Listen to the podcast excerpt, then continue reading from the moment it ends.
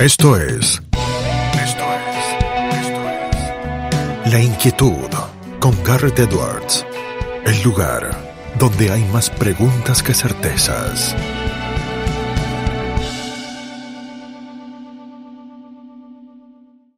Damos vuelta de página aquí en La Inquietud por CNN Radio Rosario. Tenemos un enorme honor, placer y privilegio. Él es senador nacional por Juntos por el Cambio, por la provincia de Santa Fe, de la Unión Cívica Radical. Es también contador público nacional, es especialista en desarrollo local, es magíster en administración pública, una carrera profusa en la política, porque fue intendente de Avellaneda en múltiples periodos aquí en la provincia de Santa Fe. No es otro que Dionisio Escarpín. Dionisio, un placer tenerte aquí con nosotros. Garrateos te saluda.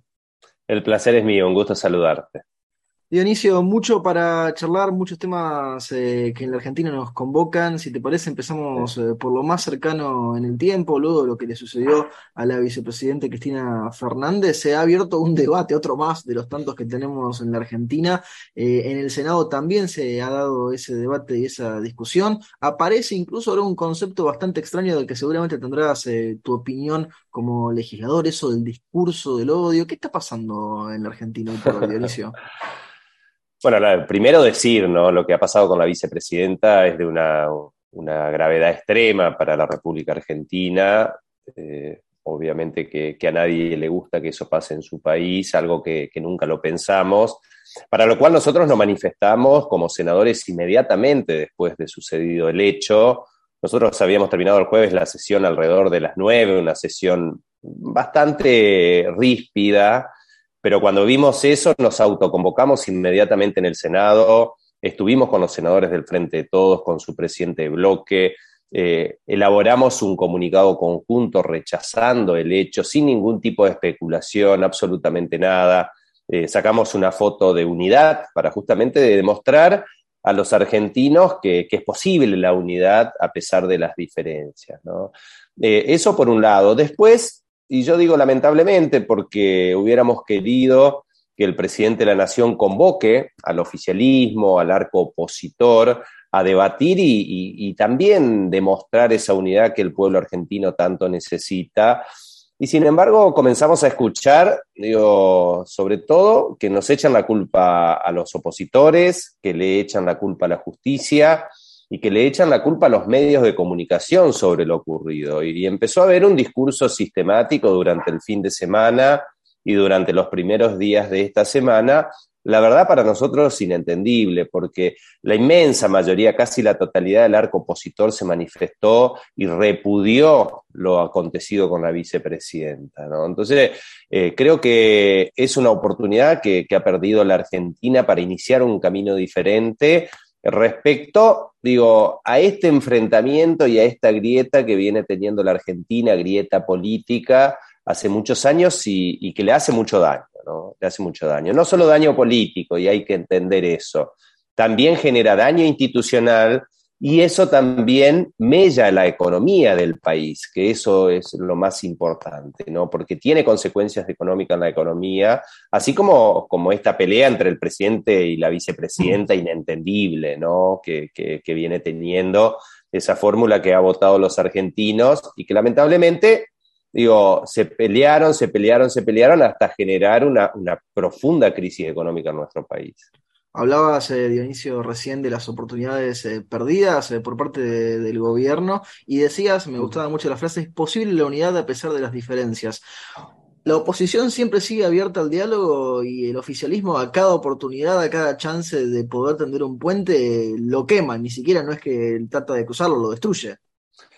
Yo entiendo que sí, yo entiendo que sí, porque en esta ocasión estaba, estaba todo dado para que haya una convocatoria de parte del presidente de la Nación a demostrar esto. ¿no? vuelvo a repetir, nosotros en el Senado fue una cosa eh, instantánea, automática, que, que, después de haber terminado la sesión volvimos al Senado a medianoche a manifestarnos, y eso son lo, que no se entiende de parte del oficialismo.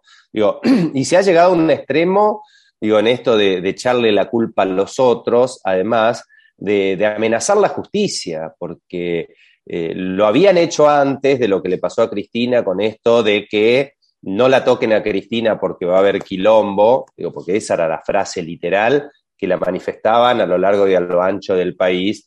Y ahora, después de estos hechos, escucharlo al senador Mayán, presidente del bloque del Frente de Todos en el Senado, decir, si quieren paz social, empiecen por no juzgarla a Cristina o por levantar el juicio a Cristina. Digo, es una amenaza literal a, a la división de poderes, a la democracia de la Argentina y a esto de que tiene que haber justicia para todos de igual manera. ¿no? Entonces, es una oportunidad perdida, sin duda que así lo es, y a veces uno no entiende si, si nos quieren o devolver a la década del 70, donde los problemas se resolvían en la, en la calle y, digamos, de, de manera violenta, o si nos quieren convertir en Venezuela, donde una persona maneja no solo el gobierno nacional, sino también maneja el Congreso y maneja la justicia. Es impresionante, Dionisio, cuando uno repasa lo que viene sucediendo en las últimas semanas y meses en la Argentina, porque si uno agarra un cuadernito y va listando punto por punto y uno ve las fechas en las que va pasando, es como que si fuera una novela de Gabriel García Márquez de realismo mágico, nos parecería completamente inverosímil a pesar de pertenecer al género. Ahora, los problemas que son acuciantes para los argentinos eh, de a pie no pasan por esas discusiones, sino que pasan por las otras cuestiones que desde la oposición van analizando. La economía, por ejemplo, es uno de esos temas, Dionisio.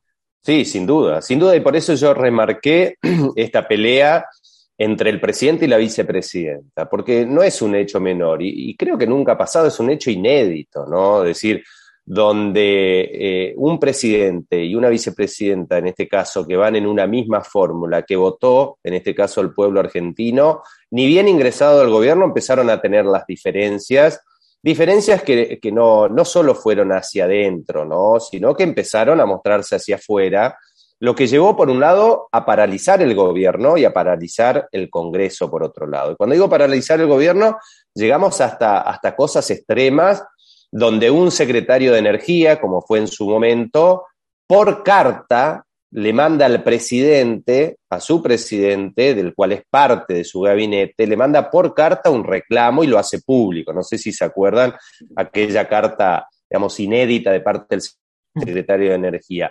Y luego fueron los acontecimientos aumentando, cada uno buscando su lucha de poder, hablando de Alberto y de Cristina, eh, y donde Cristina empieza a mandarle cartas a, su, presidente, digo, y, llevaron la pelea. Comunicación epistolar del siglo XIX. Ah, no, no, no, no, existe, no existe eso, digo, yo no, no conozco antecedentes, pero además llevaron esa lucha de espacios de poder interno dentro del frente todos, llevaron hasta la renuncia de ministros y la última renuncia del ministro de Economía que lleva a una crisis económica aún mayor. Por eso yo remarco esto, ¿no? Porque la última, eh, eh, la última corrida, la última crisis, digo, es llevada por la misma fórmula presidencial, ¿no? Más allá de que la Argentina tenía, venía con problemas económicos.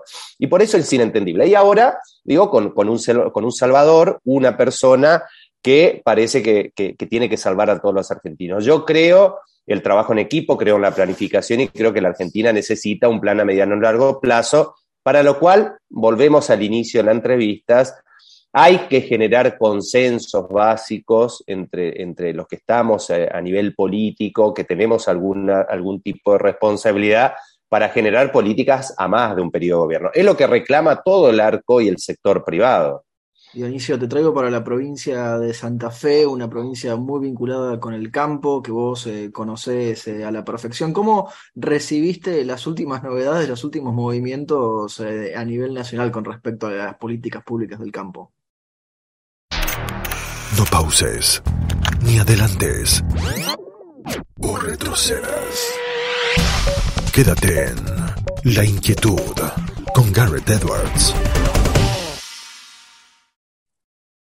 Bueno, tiene que ver con esto que hablamos, ¿no? Eh, una especie de, de manotazo dogado cuando este gobierno siempre se ha puesto al campo enfrente como de enemigo, eh, en algún momento, como fue en su momento cuando generaron las retenciones, ahora nuevamente con este valor, este nuevo valor del dólar soja, eh, nuevamente necesita el campo para salvar al país. ¿no? Y ahí queda eh, totalmente claro la importancia que tiene el sector para la economía argentina y para el desarrollo de la Argentina. Y cuando hablo de campo, digo, no hablo de las semillas, eh, hablo de toda esa agrobioindustria que se viene desarrollando la Argentina, que se ha puesto como el sector más dinámico de la Argentina, sin dudas, eh, y su cadena de valor hacia atrás, con todo lo que es eh, todo lo que es maquinaria agrícola, con lo que es el desarrollo e investigación en semillas, en nutrientes animales, en eh, lo que son toda la tecnología para la maquinaria del campo y toda su gran cadena de valor hacia adelante de la agroindustria que realmente, bueno, es el fuerte de nuestro país y de las economías regionales. Entonces, digo, más allá de este dólar soja, manotazo de ahogado del gobierno para tener dólares, para que el país realmente no, tenga una crisis económica más grande aún, nuevamente pedirle al campo, pero digo, eh, el campo, la industria necesita una política que sea estable, ¿no? Eh, estos días estuvo en, el Senado el presidente de la UIA eh, hablábamos del consenso fiscal, ¿no? un consenso fiscal en el 2017, que era un buen consenso fiscal, digo, para, para la industria, mm. esto de tratar de, equiparar la carga impositiva entre provincias, de bajar un poco la carga impositiva para el sector privado. Bueno, fue reformado en el 18, fue reformado en el 19, fue reformado en el 20 y ahora en el 22, digo, con, con realmente un consenso fiscal que volvemos a foja cero de lo que teníamos en el 17 y, una industria y un empresario y un emprendedor es muy difícil que tome decisiones de inversión cuando las reglas de juego se cambian de manera permanente, ¿no? Eso es lo que nos falta a los argentinos, generar una estabilidad en las reglas de juego, que los frentes que, posibles que, que, nos pueden gobernar, digo, el que nos gobierna hoy, el que nos puede gobernar juntos por el cambio en el futuro, eh, digo, se pongan de acuerdo en determinadas cuestiones o nos pongamos de acuerdo en determinadas cuestiones y que realmente el sector privado tenga un margen de estabilidad que le permita proyectar hacia el futuro. Nos quedamos en Santa Fe, Dionisio, un rato más eh, y nos venimos al sur de la provincia, nos venimos a la ciudad de Rosario. Eh, me consta porque te he visto en las reuniones ahí, en las fotos, en las imágenes y en las distintas minutas que se van llevando y las reuniones que vos mismo también mantenés, que seguís de cerca la situación de inseguridad en Rosario y que eh, le pones el ojo al tema. Es gravísima la de este año, la de 2022, probablemente sea de las más graves eh, de los últimos 15 años o desde que se tienen estadísticas. Eh, ¿Cuál es tu opinión con respecto a lo que se está haciendo y a lo que se debería hacer en Rosario sobre ese tema? Bueno, la, situación es gravísima, no, voy a inventar nada, todo lo conocemos. Nosotros nos hemos propuesto desde el Congreso, eh, con Carolina Lozada, que venimos trabajando de manera conjunta el tema, apuntarle a, lo que desde el Congreso podemos hacer, obviamente, y tratar de estar y de alguna forma presionar al gobierno de la provincia, al gobierno de la nación, que cada uno haga su parte. Porque cuando uno tiene una, una, situación tan grave como vive Rosario hoy y la provincia en general, yo digo que nadie puede mirar para otro lado, absolutamente nadie. Nosotros desde el Congreso nos apuntamos y nos agendamos trabajar en temas que, son propios del Congreso, eh, como por ejemplo, que, esas vacantes que tiene la justicia federal santafesina realmente se puedan cubrir.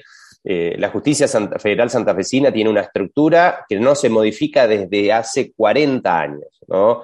Con lo que ha crecido la población, con lo que, de la forma que se ha modificado la estructura social de, la Argentina, santafesina y de Rosario, eh, cómo se han incrementado los delitos, cómo se ha incrementado la complejidad de los delitos y sin embargo la estructura de la justicia federal es la misma. ¿no? Entonces, digo, no solo trabajamos para que se modifique esa estructura judicial y que realmente poder hacerla más robusta con un proyecto de ley que fue consensuado con todos los partidos políticos y con todos los legisladores de los diferentes partidos políticos de Santa Fe, ¿no? Que es algo sumamente necesario, sino también que además se puedan cubrir los cargos, porque esa estructura que tiene 40 años tiene el 35% de los cargos vacantes. Entre dos años, eh, los que menos tienen, pero la mayoría tienen vacancias de cuatro, seis y hasta siete años. Una cosa realmente que no se puede creer. Entonces, esos son dos aspectos que trabajamos. Esos cargos en su gran mayoría eh, ya se van a cubrir casi inmediatamente, ahora dentro de poquito tiempo, porque se logró, digo, que, que, salgan los pliegos, que el Ejecutivo envíe los pliegos que estaban faltando y que el Senado apruebe los pliegos. Digo, todas las semanas nosotros estamos teniendo el tema presente en el Senado.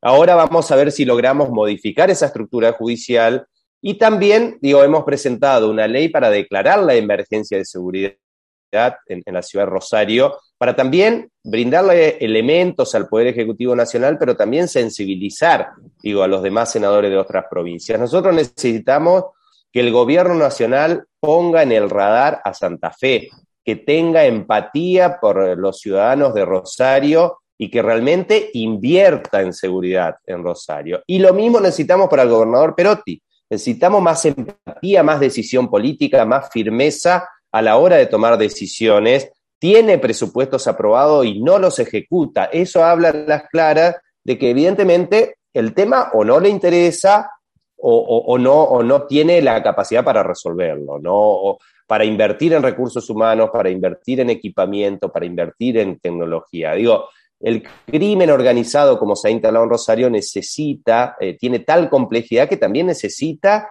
digo, que el Estado actúe con todas las fuerzas para, poder combatirlo. Y en esto hay que articular los distintos niveles del Estado, nacional, provincial, municipal, pero también los diferentes ministerios del Estado tienen que actuar Digo, el sistema de seguridad es, un engranaje donde todos esos engranajes tienen que tirar juntos, ¿no? Es decir, hay que trabajar la situación social, hay que trabajar la prevención, hay que trabajar mucho la acción cuando hace falta, pero también que el sistema judicial, como dijimos, eh, actúe y tener un servicio penitenciario acorde. Digo, en Santa Fe no hay cárcel federales, se está construyendo mucho una hace varios años, pero no se termina y eso también obviamente en la última etapa de todo este engranaje genera dificultades.